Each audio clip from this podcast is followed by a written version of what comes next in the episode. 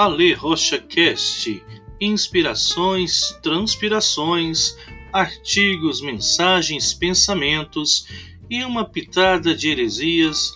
Fique à vontade, puxe a cadeira, ajuste o seu fone e vamos para mais um episódio aqui em nosso canal.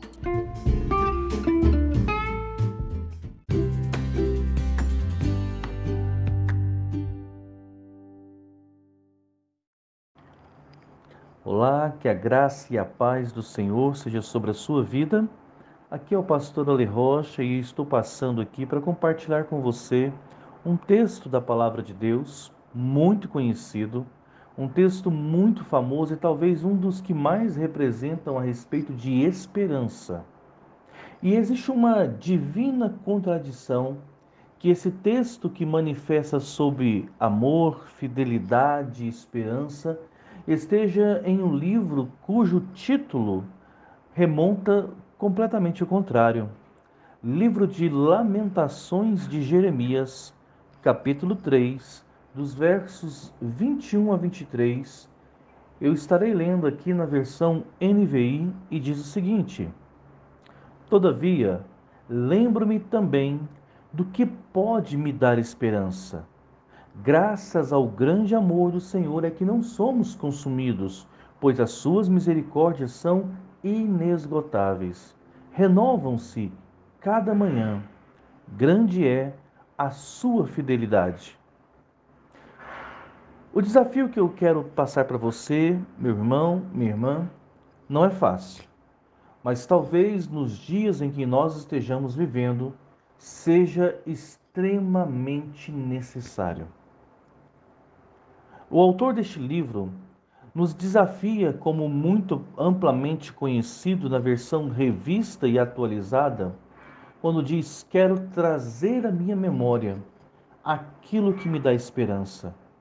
Acredito que cada um de nós tem sofrido pressões e opressões, lutas, necessidades, adversidades e por causa do momento da história do mundo que, que estamos vivendo, talvez todos esses sentimentos estejam potencializados.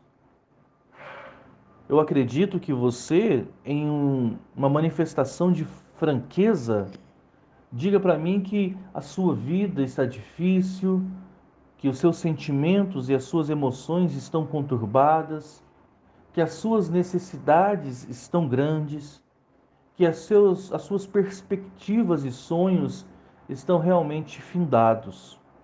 Eu não estou dizendo aqui para que você, é, como alguns erroneamente fazem, é, estando ruim, diga que está tudo bem. Não é isso.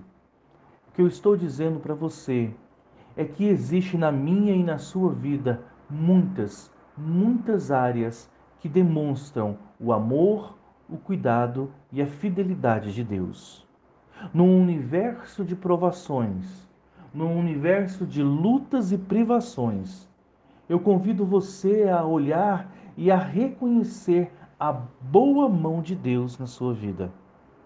Talvez a dor que esteja doendo neste momento seja muito grande, mas em meio a essa tão grande dor, talvez você consiga dizer: olha só, Deus está agindo aqui ser capaz de ver, reconhecer, manifestar e publicitar o acesso e o agir de Deus na nossa vida não tem sido algo frequente na vida das pessoas. Por isso, neste fim de semana que se aproxima, quando essa mensagem chegou até você, eu gostaria de desafiá-lo, desafiá-la a olhar para a sua vida e aí eu desafio a olhar através de muitos anos na sua vida e a reconhecer nela o agir de Deus. Eu estou dizendo também para que você tenha aí um surto de sinceridade, talvez dizendo, olha, tá difícil aqui no meu, na minha vida de relacionamento, tá difícil aqui nas minhas vidas, na minha vida financeira, tá difícil aqui na minha vida ministerial, mas mesmo assim Deus tem sido bom para mim. A minha vida, uma comida sobre a mesa, um teto sobre a cabeça, alguém para dizer que ama. Tudo isso, tudo isso é uma graça do Senhor nas nossas vidas. Por isso, quero trazer à memória aquilo que me traz esperança. Lute, meu irmão e irmã em Cristo, lute contra todas as evidências, contra todas as consequências e contra todas as circunstâncias. E olhe para o sublime amor de Deus na sua vida, que nunca esteve ausente. Que a graça do nosso bom Deus seja sobre a sua vida, porque as suas misericórdias se renovam a cada manhã e é grande a sua fidelidade. Que Deus te abençoe, em nome de Jesus. Até a próxima.